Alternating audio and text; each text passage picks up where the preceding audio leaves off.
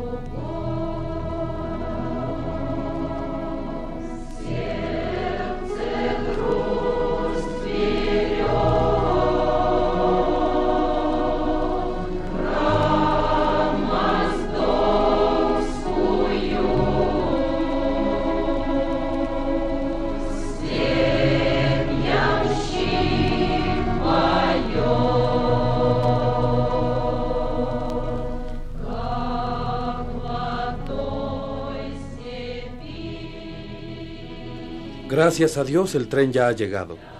¿Qué hora es? Pronto serán las dos. Ya está esclareciendo. ¿Con qué retraso ha llegado el tren? Unas dos horas por lo menos. Ah, me he lucido. Qué manera de hacer el tonto. Vine a propósito para ir a la estación a recibirles y me quedé dormido aquí. Me dormí sentado. Qué fastidio. Y tú sin despertarme. Pensé que se había marchado. Me parece que ya llegan. No. Se pierde tiempo en recoger los equipajes y en otras cosas. Lyubov Andreyevna ha pasado cinco años en el extranjero. No sé cómo será ahora. Era muy buena persona. Una mujer sencilla, de excelente trato. Recuerdo que cuando era yo un muchachillo de 15 años, mi difunto padre tenía entonces tienda aquí en el pueblo. Una vez me dio de puñetazos en la cara y comencé a sangrar por la nariz. No sé con qué motivo vinimos los dos a la propiedad de Lyubov Andreyevna, y mi padre estaba borracho. Recuerdo a Lyubov Andreyevna como si la estuviera viendo ahora. Era jovencita y muy delgadita. Me llevó al lavabo, aquí en esta misma habitación de los niños. No llores, me dijo. Zagal, se te pasará antes de que te cases. Zagal. Es verdad que mi padre era un mujic, pero yo llevo ahora chaleco blanco, zapatos amarillos. Morros de cerdo tengo, pero a la mesa de los señores vengo. Soy rico, tengo mucho dinero, aunque si uno piensa y profundiza, sigo siendo mujic por los cuatro costados. Estuve leyendo este libro, pero nada comprendí, y leyéndolo me quedé dormido. Los perros no han dormido en toda la noche. Sienten que llegan los amos. ¿Qué tienes, Dunyasha, que estás así? Me tiemblan las manos. Voy a caer desmayada. Eres demasiado delicada, Dunyasha. Te vistes y te peinas como una señorita. Eso no se debe hacer. No hay que olvidarse de lo que uno es. Este ramo de flores lo ha enviado el jardinero. Dice que se coloque en el comedor. Y tráeme vas. A sus órdenes. Hoy por la mañana helado. Tenemos tres grados bajo cero, pero los cerezos están en flor. No puedo aprobar nuestro clima. No puedo. Nuestro clima no puede favorecer en absoluto. Mire, Ermolay Alexeyevich, permita que a lo dicho añada esto. Hace tres días que me compré las botas y le aseguro que crujen de un modo irresistible. ¿Con qué puedo untarlas? Déjame, me fastidias. Cada día me ocurre alguna desgracia. Y no me lamento. Estoy acostumbrado. Incluso sonrío. Oh, Dunyasha. Me iré. Aquí tiene. Ya ve. Perdone la expresión. Qué circunstancia. Dicho sea de paso, es simplemente asombroso. Sabe, Ermolay Alexeyevich, Epijodov se me ha declarado. Ah. No sé qué hacer. Es una buena persona, pero a veces se pone a hablar y nada se le comprende. Habla bien y con sentimiento, pero incomprensiblemente. Y a mí hasta me parece que me gusta. Me quiere con frenesí. Es un hombre desgraciado. Cada día le ocurre algo. Y en burla le llaman las 22 desgracias. Me parece que ya vienen. Sí, vienen. ¿Qué es lo que me ocurre? Me he quedado como helada. Vienen, es verdad. Vamos a recibirles. ¿Me reconocerá? Hace cinco años que no nos hemos visto. Ay, me desmayo. Me desmayo. Pasemos por aquí. ¿Te acuerdas, mamá, qué habitación es esta? La de los niños. Qué frío hace. Se me han helado las manos. Mamita, sus habitaciones, la blanca y la de color violeta, están como antes. La habitación de los niños.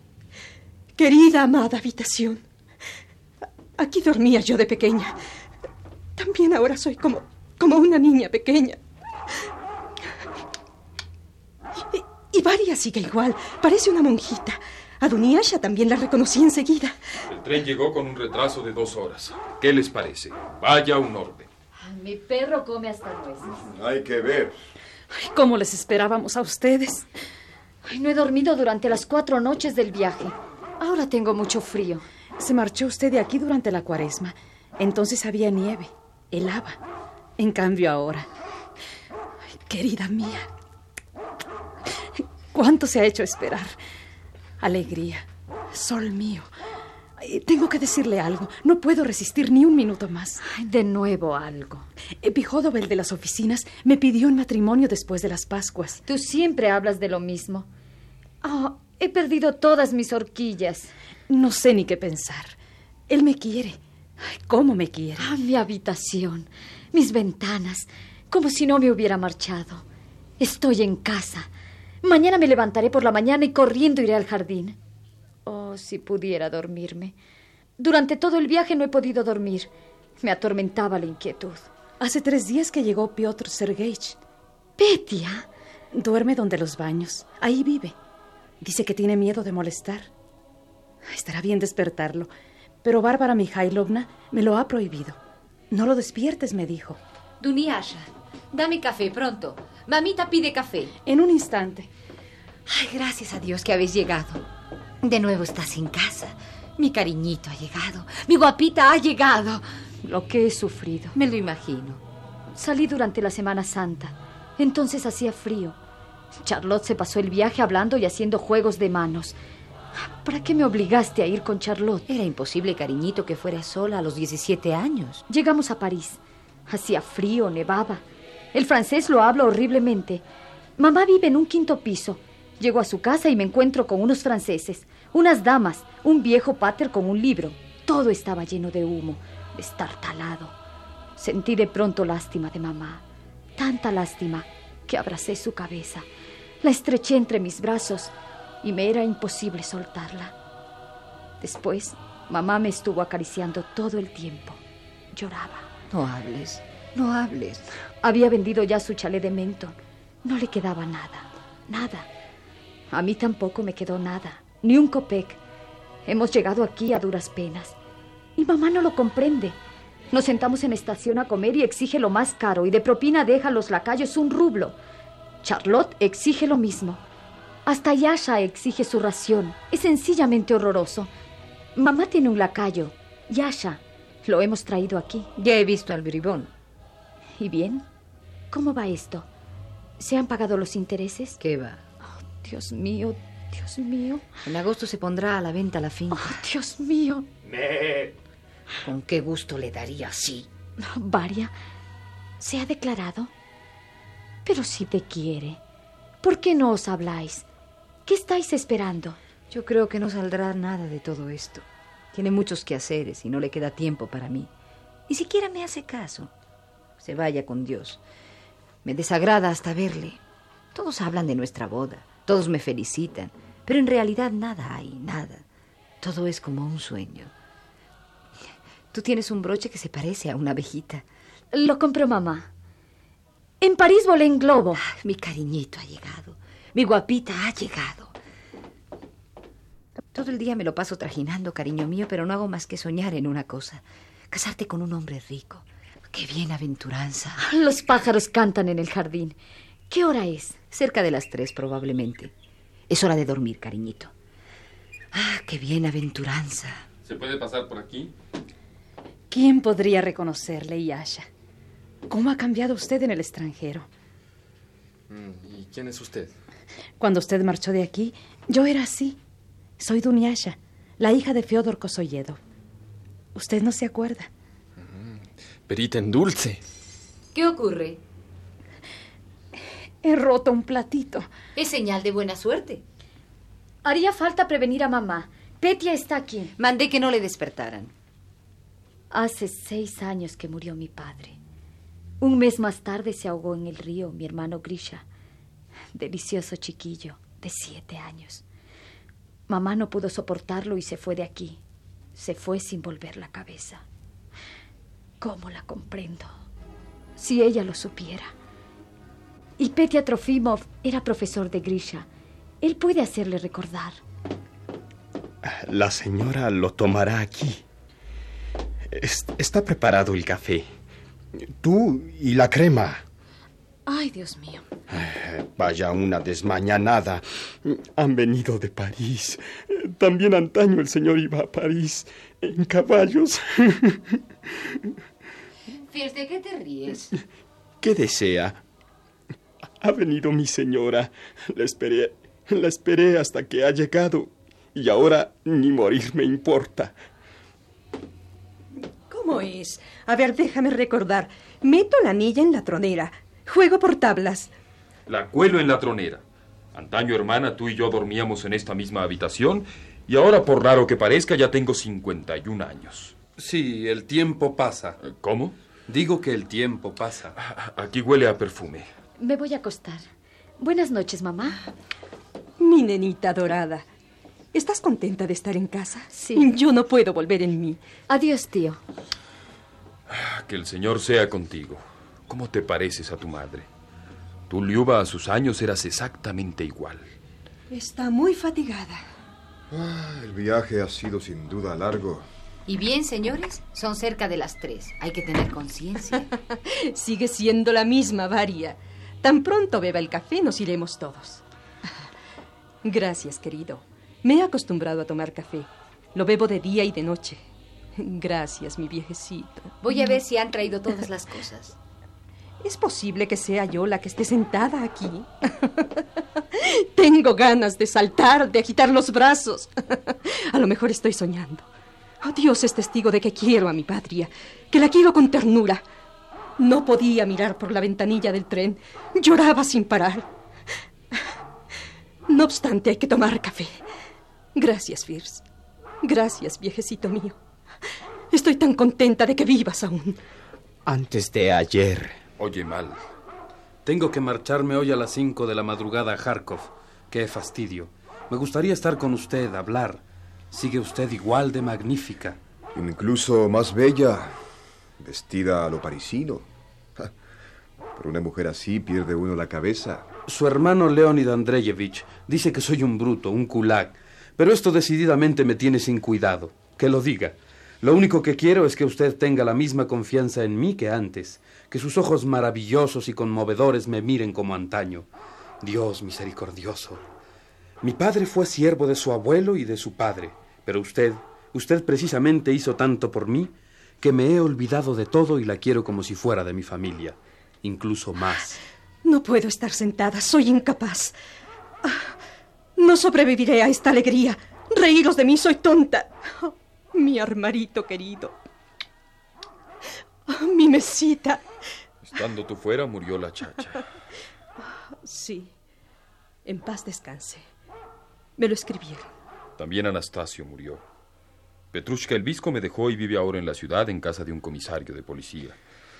Ah, mi hija Dashenka le envía saludos. Me gustaría decirle a usted algo muy agradable, alegre.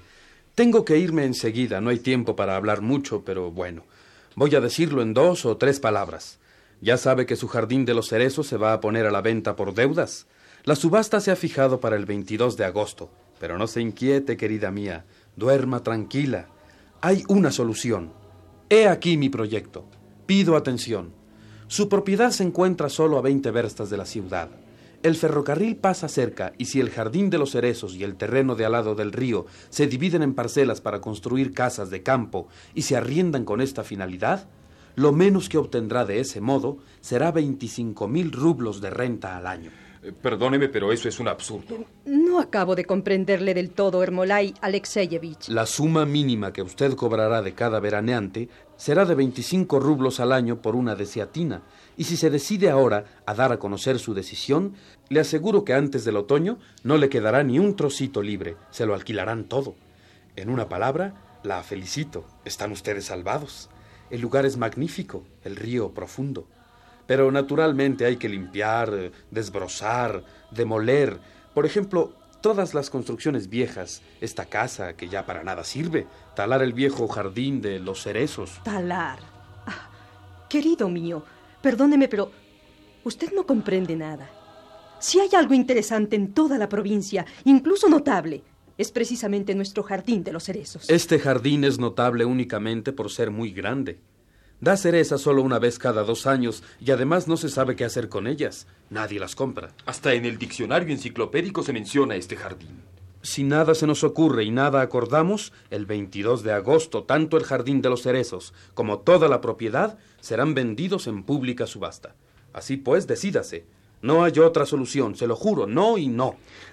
Antiguamente, hace unos 40 o 50 años, la cereza se ponía a secar, eh, se ponía en salmuera, se hacía confitura y luego... Cállate, Firs. Y carros enteros de cerezas secas se enviaban a Moscú y a Jarco. Se sacaba un dineral. La cereza seca entonces era blanda, jugosa, dulce y olorosa. Se sabía el secreto de hacerlo. ¿Qué ha sido de ese secreto? Lo han olvidado. Nadie lo recuerda. ¿Qué pasa en París? ¿Qué tal? ¿Ha comido usted ranas? He comido cocodrilos. Hay que ver. Hasta el presente en la aldea no había más que señores y mujiks, pero ahora han aparecido también los veraneantes. Todas las ciudades, incluso las más pequeñas, están ahora rodeadas de casas de campo. Y podemos afirmar que los veraneantes, pasados 20 años, se multiplicarán de un modo extraordinario. Por ahora se limitan a beber el té en la terraza, pero puede ocurrir que se dediquen a la agricultura en su parcela y entonces un jardín de los cerezos será feliz, rico, espléndido. ¡Qué absurdo! Mamita, aquí tienes dos telegramas. Aquí están. De París. Con París todo ha terminado. ¿Sabes, Liuba, cuántos años tiene este armario? Hace unas semanas saqué el cajón de abajo y vi grabadas unas cifras. Hace justamente 100 años que fue hecho. ¿Qué te parece? Eh? Podría celebrarse su aniversario. Es un objeto inanimado, pero a pesar de eso es un armario de libros. Cien años. Mm, hay que ver. Sí, es una cosa. Querido y muy apreciado armario. Saludo tu existencia que ya hace más de cien años se orienta a los luminosos ideales del bien y de la justicia. Tu silenciosa exhortación a una labor fértil no se debilitó en el transcurso de cien años, manteniendo en las generaciones de nuestra familia el entusiasmo, la fe en un futuro mejor y educando en nosotros los ideales del bien y de la conciencia social. Bueno. Sigue siendo el mismo, Lenia. Carambola en el rincón de la derecha. Apunto a la del medio. Bien, tengo que marchar. ¿Quiere tomar ahora las píldoras? Mm, no hay que tomar medicinas, queridísima. No causan ni daño ni beneficio. Démelas. Démelas, mi estimadísima. Ah, así. Pero, pero se ha vuelto usted loco. Me he tomado todas las píldoras. ¡Qué tragaderas! Durante las Pascuas estuvo aquí y se nos comió medio cubo de pepinos. ¿Qué dice? Ya lleva tres años que barbotea así. Nos hemos acostumbrado. La edad avanzada. Perdone, Charlotte Ivanovna. No he podido aún saludarla. Si a usted se le permite besar la mano, querrá después besar el codo, después el hombro. No tengo suerte hoy. Charlotte Ivanovna, haga un juego de manos. Charlotte, haga un juego de manos. No hace falta. Dormir deseo. Dentro de tres semanas nos veremos. Por ahora, adiós. Ya es tiempo.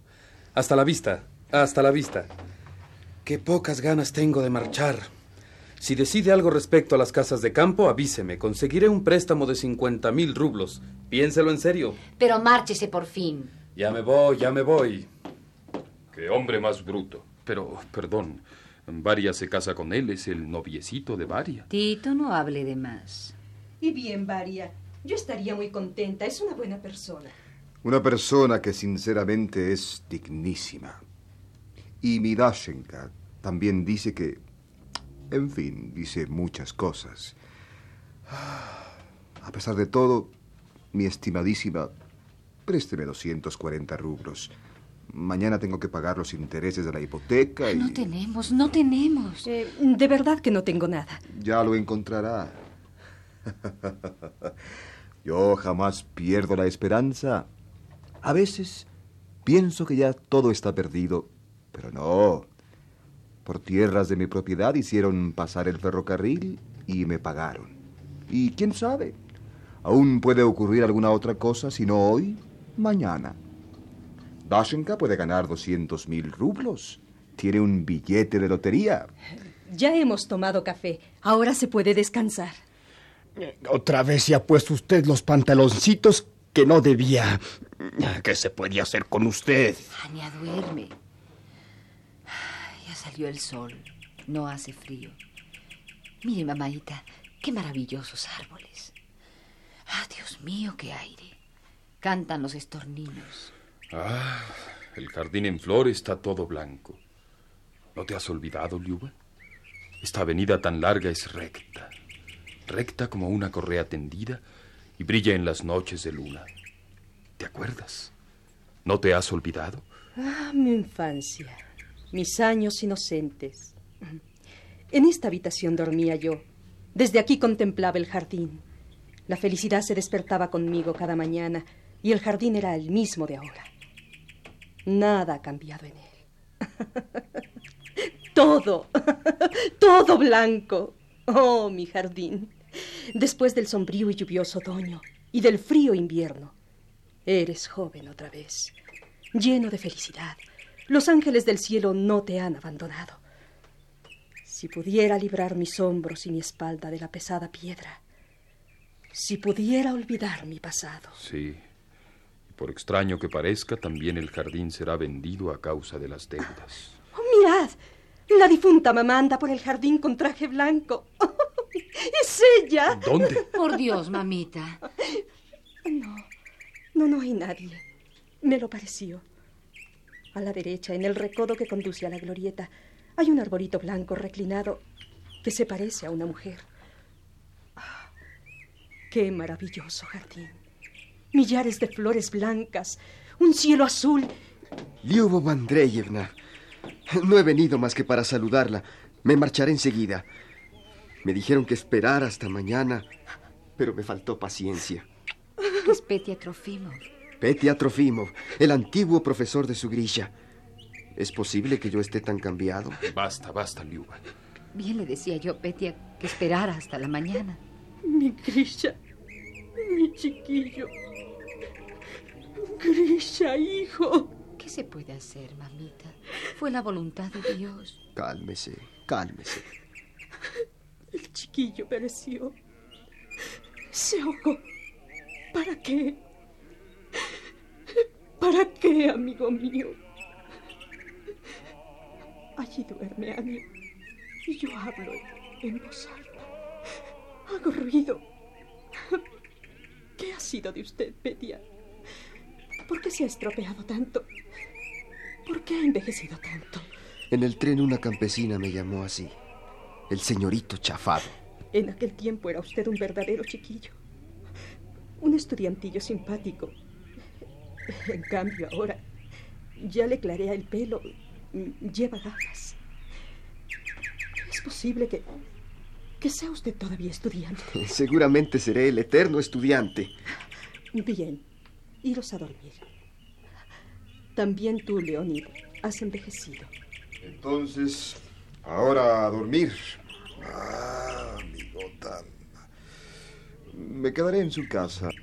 Lyubov Andreyevna, alma mía, ¿no podrá usted darme mañana tempranito 240 rublos? Y este siempre con la suya. 240 rublos para pagar los intereses de la hipoteca.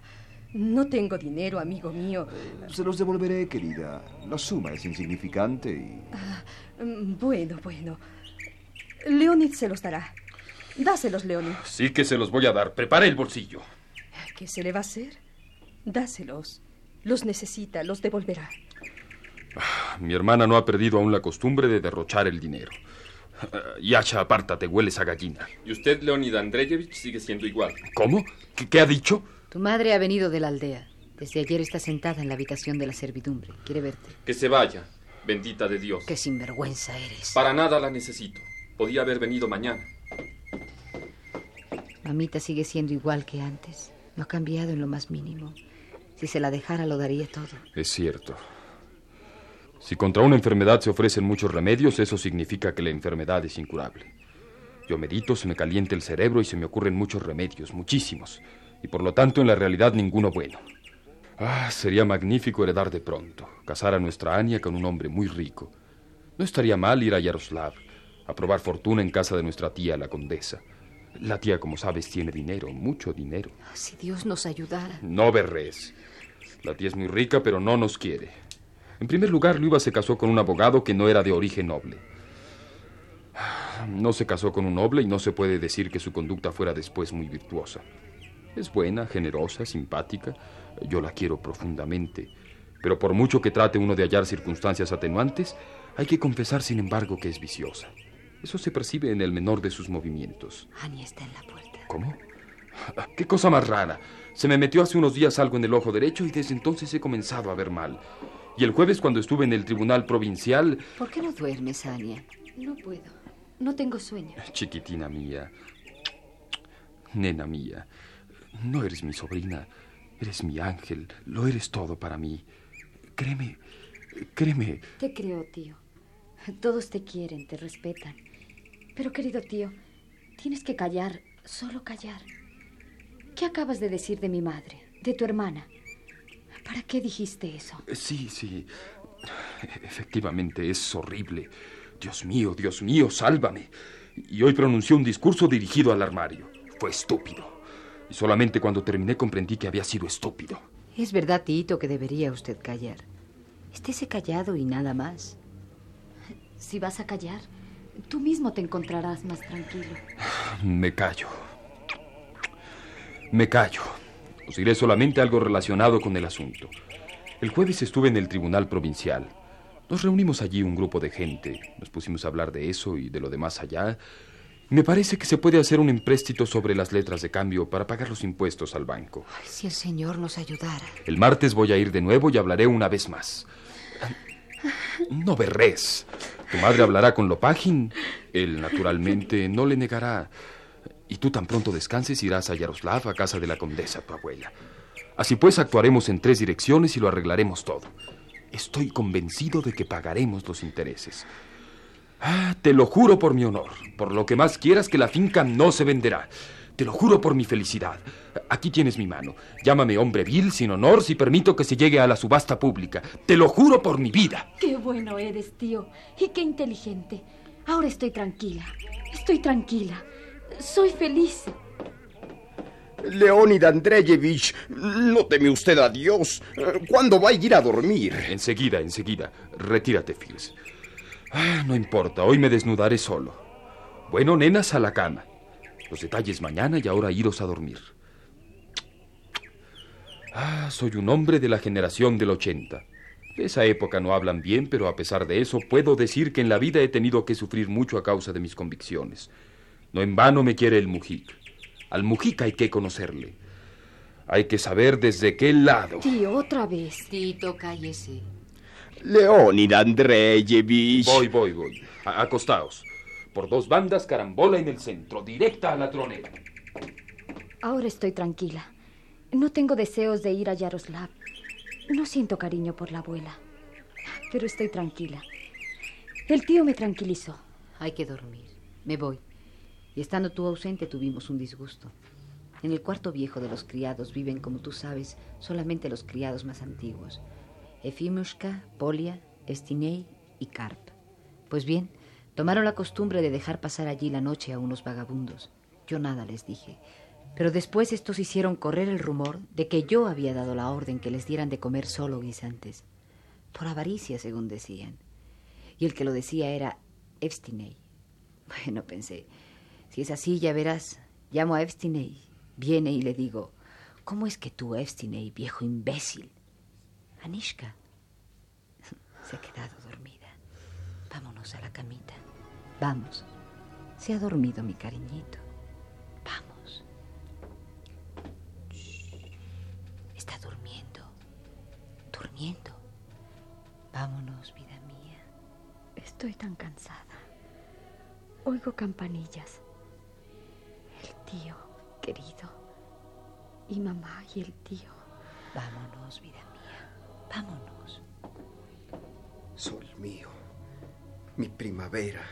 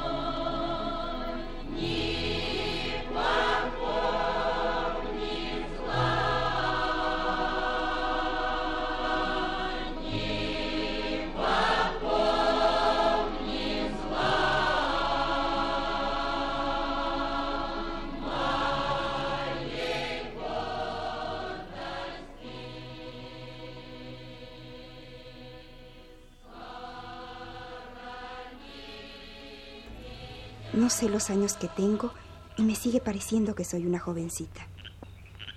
Cuando era pequeña, mi padre y mi mamita recorrían las ferias y daban representaciones muy buenas. Y yo daba saltos mortales y hacía otras cositas. Cuando murieron mi papaito y mamita, me recogió una señora alemana y comenzó a instruirme. Bueno, me hice mayor y después me puse a trabajar de institutriz pero no sé quién soy ni de dónde. No sé quiénes eran mis padres. Tal vez no estuvieron casados por la iglesia. No sé. No sé nada. Tengo tantas ganas de hablar, pero no tengo con quién, no tengo a nadie. ¿Qué me importan los placeres de la vida, amigos o rivales? ¿Qué me importan? Qué agradable es tocar la mandolina. Esto es una guitarra y no una mandolina. Para el loco que está enamorado, esto es una mandolina. Si con fuego de amor correspondido mi corazón calientan y confortan. Qué terriblemente mal canta esa gente. Uf, como unos chacales. Pero qué suerte haber estado en el extranjero. Sí, naturalmente. No puedo dejar de reconocerlo. La cosa es clara. En el extranjero ya hace tiempo que todo ha llegado a su plena complexión. Claro está. Yo soy hombre ilustrado. Leo diversos libros notables. Pero no puedo comprender, por mucho que me esfuerzo, la tendencia general. Saber qué es lo que deseo en realidad. Si vivir o pegarme un tiro. Hablando con propiedad. Pero no obstante, siempre llevo conmigo un revólver. Aquí está. Ahora me voy. Tú, Epijodov, eres un hombre inteligente y muy terrible. Las mujeres seguramente están locas por ti. Brrr. Estos listos son todos tontos. No tengo con quién hablar y siempre sola, siempre sola. No tengo a nadie y ¿quién soy? ¿Para qué existo? No se sabe. Hablando con propiedad, sin referirme a otros asuntos, hablando de mí, entre otras cosas, diré que el destino me trata de un modo implacable, igual que una tormenta o un pequeño navío. Sí, supongamos que estoy en lo falso. ¿Para qué entonces hoy al despertarme por la mañana lo digo como ejemplo? Miro y me veo en el pecho una araña de tamaño descomunal. Así. Y si por ejemplo quiero beber vas, siempre me encuentro en el vaso algo indecente en sumo grado, como por ejemplo una cucaracha. ¿Ha leído usted Bósil? Abdocia Fedorovna, desearía molestarla para un par de palabras. Hable. Desearía hacerlo a solas. Bueno, pero antes vaya a casa y tráigame mi capita. Está al lado del armario. Hay aquí un poco de humedad. Bueno, se la traeré. Ahora ya sé lo que tengo que hacer con mi revólver. 22 desgracias. Hablando en confianza es un hombre tonto. Ay, no quiera Dios que se pegue un tiro. Me he vuelto nerviosa. Todo me preocupa. Siendo todavía una niña, los señores me tomaron en su casa y me he desacostumbrado de la vida sencilla. Y mire mis manos. Son blancas, blancas, como las de una señorita. Soy tan tierna, tan delicada, tan fina. Todo me da miedo. Ay, qué espanto. Y si usted y Asha me engaña, no sé lo que pasará con mis nervios. Perita en dulce. Es evidente cada joven debe guardarse. Y lo que más me desagrada es que una joven observe mala conducta. Me he enamorado apasionadamente de usted. Es usted culto. Puede razonar sobre todas las cosas. Sí. Yo opino que si una joven está enamorada de alguien, entonces es inmoral. Qué agradable es fumar un cigarro al aire libre. Vienen hacia aquí, son los señores.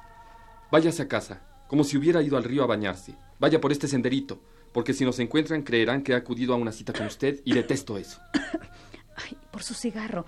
Me ha comenzado a doler la cabeza. Hay que decidir definitivamente. El tiempo no espera. La cuestión es de lo más sencilla. ¿Está usted de acuerdo o no en arrendar las tierras para construir casas de campo? Conteste una sola palabra. ¿Sí o no? Solo una palabra. ¿Pero quién fuma aquí esos cigarros tan detestables? Ah, ahora con la construcción del ferrocarril hay más comodidad. Ah, fuimos a la ciudad y almorzamos. Carambola con la amarilla en el centro. Más valdría que me fuera a casa a jugar una partida. Tendrás tiempo. Una palabra tan solo. Contéstenme ustedes por fin. ¿Qué? Ayer había aquí bastante dinero y hoy muy poco. Mi pobre Varia, por economizar, nos alimenta a todos con sopa de leche. En la cocina a los viejos no se les da más que guisantes. Y yo gasto el dinero de un modo insensato. Vaya, se ha caído el monedero. Permítame, las recogeré enseguida. Sí es tan amable, Yasha. ¿Para qué habré ido a almorzar? El restaurante de ustedes con música es pésimo, los manteles huelen a jabón. ¿Para qué beber tanto, Lenia? ¿Para qué comer tanto? ¿Para qué hablar tanto? Hoy en el restaurante de nuevo has hablado mucho y todo fuera de lugar. De los años del 70, de los decadentes. ¿Y a quién te has dirigido? Hablarles a los camareros de los decadentes. Sí. Ah, soy incorregible, está visto. ¿Qué hace siempre dando vueltas delante de mi vista? no puedo oír su voz sin reírme. O yo o él. Márchese, Yasha. Váyase. Me marcharé enseguida. Al instante. Quiere comprar su propiedad el ricacho de Riganov. Según dicen, asistirá personalmente a la subasta. ¿A quién se lo ha oído usted? ¿Lo dicen en la ciudad? La tía de Yaroslav ha prometido enviar dinero, pero no se sabe cuánto ni cuándo. ¿Cuánto enviará? ¿Cien mil? ¿Doscientos mil? ¿Qué dice? Unos diez o quince mil rublos, y gracias por ello. Perdónenme ustedes, señores, pero en mi vida he encontrado gente tan ligera, tan extraña y tan poco práctica. Les estoy hablando en idioma ruso. Su propiedad se va a vender y parece que no lo comprenden ustedes. ¿Qué podemos hacer? Aconséjenos. Les aconsejo cada día. Todos los días repito lo mismo. Es necesario arrendar el jardín de los cerezos y la tierra para la construcción de casas de campo y hacerlo ahora mismo, inmediatamente, lo antes posible. La subasta está ante las narices, compréndanlo. Tan pronto se deciden definitivamente a ceder la tierra para construir casas de campo, les darán todo el dinero que deseen y entonces estarán ustedes salvados. Perdóneme, pero eso de las casas de campo y de los veraneantes es algo tan vulgar. Estoy completamente de acuerdo contigo. Si continúan ustedes así, voy a comenzar a berrear o a gritar o me caeré desmayado. No puedo más. Estoy falto de fuerzas. Es usted un hombre de paja. ¿Cómo? Un hombre de paja. Eh, no, no se marche. Quédese, querido. Se lo ruego. Tal vez pensemos algo y... No hay nada que pensar. No se marche, se lo ruego. Con usted al menos no nos aburrimos tanto. Espero continuamente algo malo, como si fuera a derrumbarse la casa encima de nosotros. Carambola doble en el ángulo. Juego por tablas. Hemos pecado mucho. ¿Qué pecados son los suyos? Dicen que me he gastado todo mi patrimonio en caramelos. oh, mis pecados. Siempre he dilapidado sin freno el dinero como una loca y me casé con un hombre que no hacía más que contraer deudas. Mi marido murió de champán. Bebía terriblemente y por desgracia me enamoré de otro. Comencé a vivir con él y, precisamente entonces tuve el primer castigo. El golpe directo a la cabeza, aquí en el río. Se ahogó mi niño y, y yo marché al extranjero. Marché para siempre, para no regresar jamás, para no ver este río. Cerré los ojos y huí, sin pensar en nada. Pero él me siguió, despiadado y brutal. Compré una casa de campo cerca de Menton. Él enfermó en ella. Y durante tres años no conocí ni el reposo ni la tranquilidad, ni de día ni de noche. El enfermo me agotaba. Mi alma se secó. Y el año pasado, cuando la casa fue vendida por deudas, marché a París y allí me quitó todo lo que tenía. Me abandonó y se fue con otra. Intenté envenenarme. ¡Qué estupidez! ¡Qué vergüenza! Y de pronto Sentí deseos irresistibles de volver a Rusia, a la patria, a ver a mi nena. Señor, Señor, sé magnánimo. Perdóname mis pecados. No me castigues más. Hoy recibí este telegrama de París. Implora perdón. Suplica que vuelva. Por dinero los alemanes a un ruso harán francés. Ayer he visto una obra muy divertida. Seguramente de divertida no tendría nada. Cuánto mejor que mirar las obras de teatro sería miraros con más frecuencia vosotros mismos. Qué vida más gris la vuestra. De cuántas cosas inútiles habláis. Eso es verdad. Hay que confesar sinceramente que nuestra vida es estúpida. Mi padre era un mujik, un idiota que nada comprendía y nada me enseñaba. Lo único que hacía era pegarme cuando estaba borracho, y además siempre con un palo. También yo, en realidad, soy igual de estúpido e idiota. No he estudiado nada. Tengo una letra pésima. Escribo de un modo que vergüenza da que lo vea la gente, como un cerdo. Debe usted casarse, amigo mío. Sí, es verdad. Con nuestra varia. Es una buena muchacha. Sí. Es sencilla. Trabaja todo el día y sobre todo le quiere. Y además también a usted. Ya hace tiempo que le gusta. Bien, no estoy en contra. Es una buena muchacha. Ah, me ofrecen un puesto en un banco. Seis mil rublos al año. ¿Lo has oído? ¿A dónde vas a ir? Quédate como estás.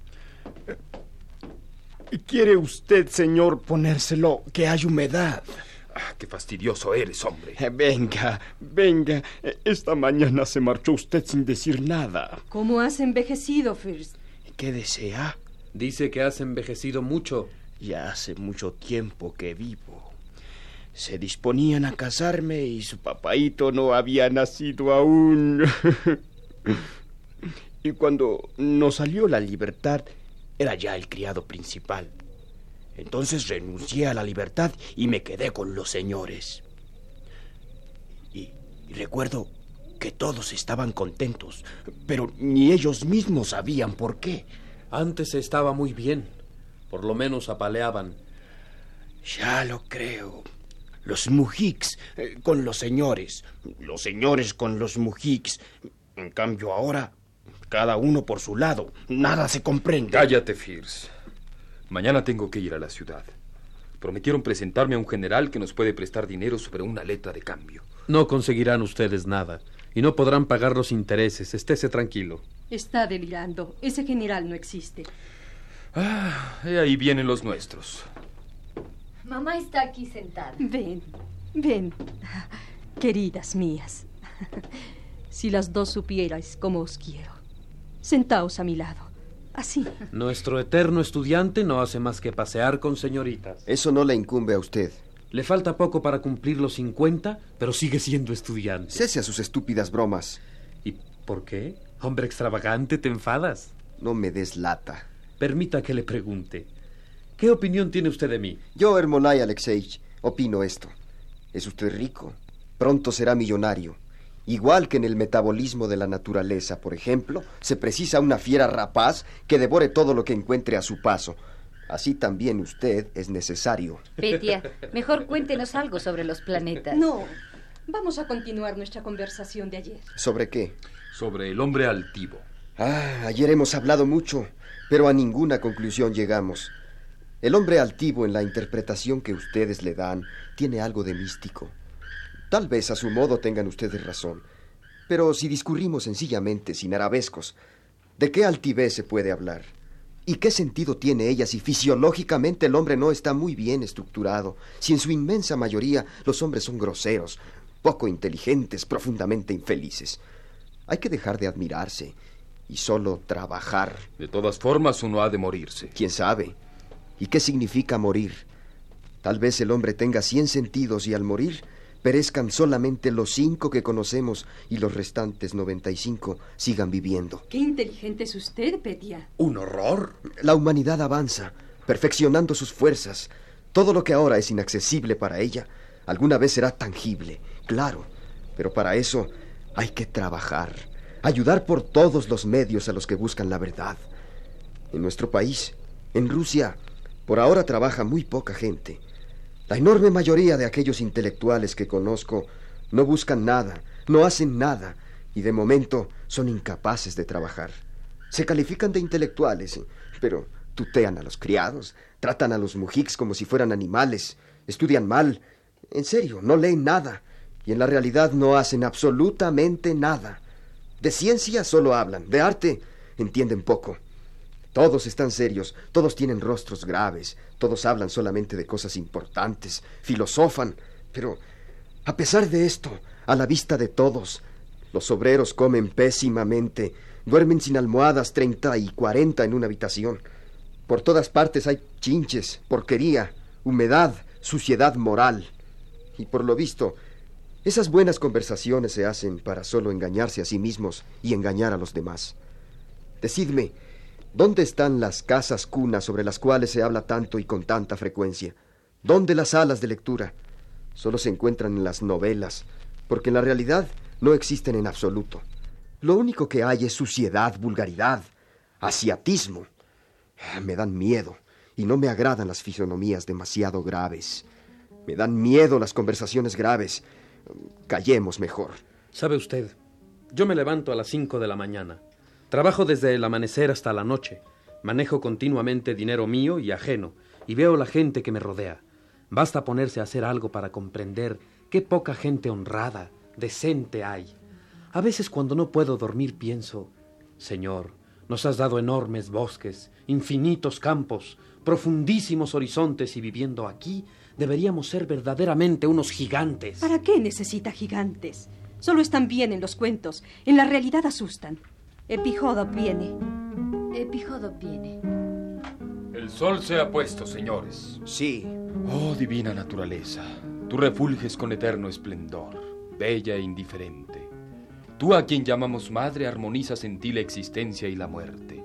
Tú das la vida y la destruyes. Tito. Tío, otra vez. Más vale que hable de la bola amarilla en carambola doble en el centro. Me callo, me callo. ¿Qué es eso? No sé. En algún lugar lejano, en las minas, se habrá soltado una cuba, pero debe ser muy lejos. Tal vez algún pájaro. Una garza. O un búho. No sé por qué ese sonido me produce una sensación desagradable. Antes de la desgracia ocurría lo mismo. Gritaba la lechuza y sin ton ni son zumbaba el samovar. ¿Antes de qué desgracia? Antes de la libertad. Saben ustedes, amigos, vámonos. Ya comienza a anochecer. Ania, tienes lágrimas en los ojos. ¿Qué te ocurre, nena mía? No es nada, mamá. Nada. Alguien viene. Permítame una pregunta. ¿Puedo ir desde aquí directamente a la estación? Sí, puede ir. Siga el camino. Eh, eh, profundamente agradecido. Ah, hace un tiempo magnífico. Hermano mío, dolorido hermano mío, sal del Volga cuya queja, mademoiselle, haga merced de 30 copex a un ciudadano ruso hambriento. Toda indecencia tiene su término. Tome, aquí tiene. No tengo ninguna moneda de plata. Es igual. Tome una de oro. Sensiblemente agradecido. Me marcho. Me marcho. Ay, mamita, la gente en casa no tiene que comer y usted le ha dado una moneda de oro. ¿Qué se puede hacer conmigo, tonta de mí? Cuando volvamos a casa te daré todo lo que tengo. Ermolai Alexeyevich, me tendrá que prestar usted más dinero. A sus órdenes. Ah, vámonos, señores. Ya es hora. ¿Sabes, Varia? Antes de que tú llegaras, te hemos prometido en matrimonio. Te felicito. Mamá, con esas cosas no se debe bromear. Ogmelia, ve al monasterio. Me tiemblan las manos, ya hace muchas horas que no juego al billar. Ogmelia, oh ninfa, recuérdame en tus oraciones. Vámonos, señores, pronto será la hora de la cena. Cómo me he asustado, cómo me late el corazón. Vuelvo a recordarles, señores, que el 22 de agosto se venderá el jardín de los cerezos. Piensen ustedes en eso, piensen. Gracias al transeúnte que asustó a Varia, ahora estamos solos. Varia tiene miedo de que nos enamoremos el uno del otro. Y días enteros no se aparta de nosotros.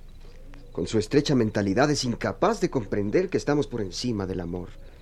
La finalidad y el sentido de nuestra vida es evitar lo mezquino e ilusorio, que impide a uno ser libre y feliz. Adelante, marchemos de un modo irresistible hacia la brillante estrella que refulge a lo lejos. Adelante, no se rezaguen, amigos. Qué bien habla usted. Ah, qué divinamente se está aquí. Sí, hace un tiempo maravilloso. ¿Qué ha hecho usted conmigo, Petia? ¿Por qué ya no quiero tanto como antes al jardín de los cerezos? Sentía un cariño tierno por él. Me parecía que en el mundo no había mejor lugar que nuestro jardín. Toda nuestra Rusia es nuestro jardín. La tierra es amplia y bella. Son muchos los lugares maravillosos. Piense, Ania. Su abuelo, su tatarabuelo y todos sus antepasados eran dueños de siervos, propietarios de almas vivas, y es posible que no la persigan con su mirada seres humanos desde cada cereza de su jardín, desde cada hoja, desde cada tronco. Es que no oye usted sus voces. La posesión de almas vivas ha degenerado de tal modo a todos ustedes, a los que vivieron antes y a los que viven ahora, que ni su madre, ni su tío, ni usted misma se dan cuenta que viven endeudados, a costa ajena, a costa de aquellos a quienes no dejáis pasar más allá del vestíbulo. Estamos retrasados en unos 200 años por lo menos. En realidad, no tenemos aún nada de nada. No tenemos ninguna actitud definida ante el pasado. No hacemos más que filosofar, quejarnos de nostalgia o bien beber vodka. No obstante, es clarísimo que para comenzar a vivir en el presente, primero hay que expiar nuestro pasado, liquidarlo. Y expiarlo se puede únicamente con sufrimiento, con un ininterrumpido y extraordinario trabajo. Compréndalo, Ania. La casa en donde vivimos ya hace tiempo que no es nuestra. Y me marcharé de ella, le doy mi palabra. Si tiene usted las llaves de la casa, tírelas al pozo y márchese. Sea libre como el viento. Oh, qué bien está dicho eso. Créame, Ania, créame.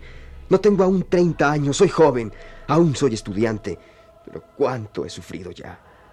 Tan pronto llega el invierno, estoy hambriento, enfermo, preocupado, pobre como un mendigo. ¿Y a dónde no me ha arrojado el destino? ¿En dónde no habré estado? Pero a pesar de eso, mi alma siempre en cada minuto, de día y de noche, está llena de inexplicables presentimientos. Presiento la felicidad, Anya. Ya la veo. Sale la luna. Sí, sale la luna. Sí, la felicidad llega. Está cada vez más y más cerca. Ya oigo sus pasos. Y si no la vemos, si no la reconocemos, ¿qué importa? La verán otros. Ania, ¿dónde estás? Otra vez esa varia. Es indignante. ¿Sabe usted? Vámonos al río. Allí se está bien. Vamos. ¡Ania! 阿尼亚。